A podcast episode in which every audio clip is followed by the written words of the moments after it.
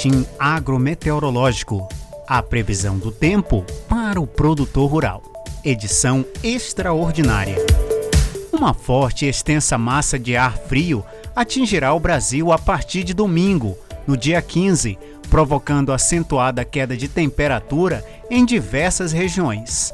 A partir do dia 16, a massa de ar frio se desloca rapidamente pelo sul avançando para as áreas das regiões Centro-Oeste e Sudeste, e durante a noite chega aos estados de Rondônia e Acre, causando o segundo episódio de friagem. A tendência é de condições favoráveis à formação de geada na região sul no período de 17 a 22 de maio, no sul do Mato Grosso do Sul de 17 a 21 de maio, e em áreas isoladas de São Paulo e sul de Minas Gerais, entre os dias 18 e 25 de maio.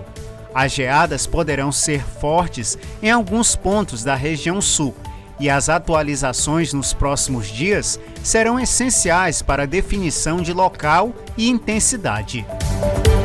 Do ponto de vista agrometeorológico, a geada é um fenômeno causado pela ocorrência de baixas temperaturas, que promovem o congelamento dos tecidos vegetais, havendo ou não a formação de gelo e provocando a morte das plantas ou das suas partes. A geada pode ser ocasionada tanto por entradas de massas de ar frio quanto por intenso resfriamento da superfície durante noites de céu limpo e sem vento. Além disso, seu efeito nas plantas varia de acordo com a espécie e a sua tolerância ao frio e a fase fenológica que ela se encontra, e a sua ocorrência resulta em muitas vezes em severos prejuízos econômicos, principalmente se ocorrerem precoce ou tardiamente.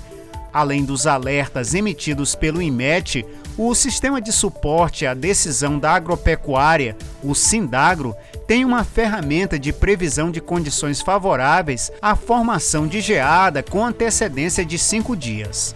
O Sindagro pode ser acessado no portal do IMET em www.imet.gov.br. A previsão de tempo e os avisos meteorológicos são divulgados diariamente no portal do IMET, por aplicativo e nas redes sociais.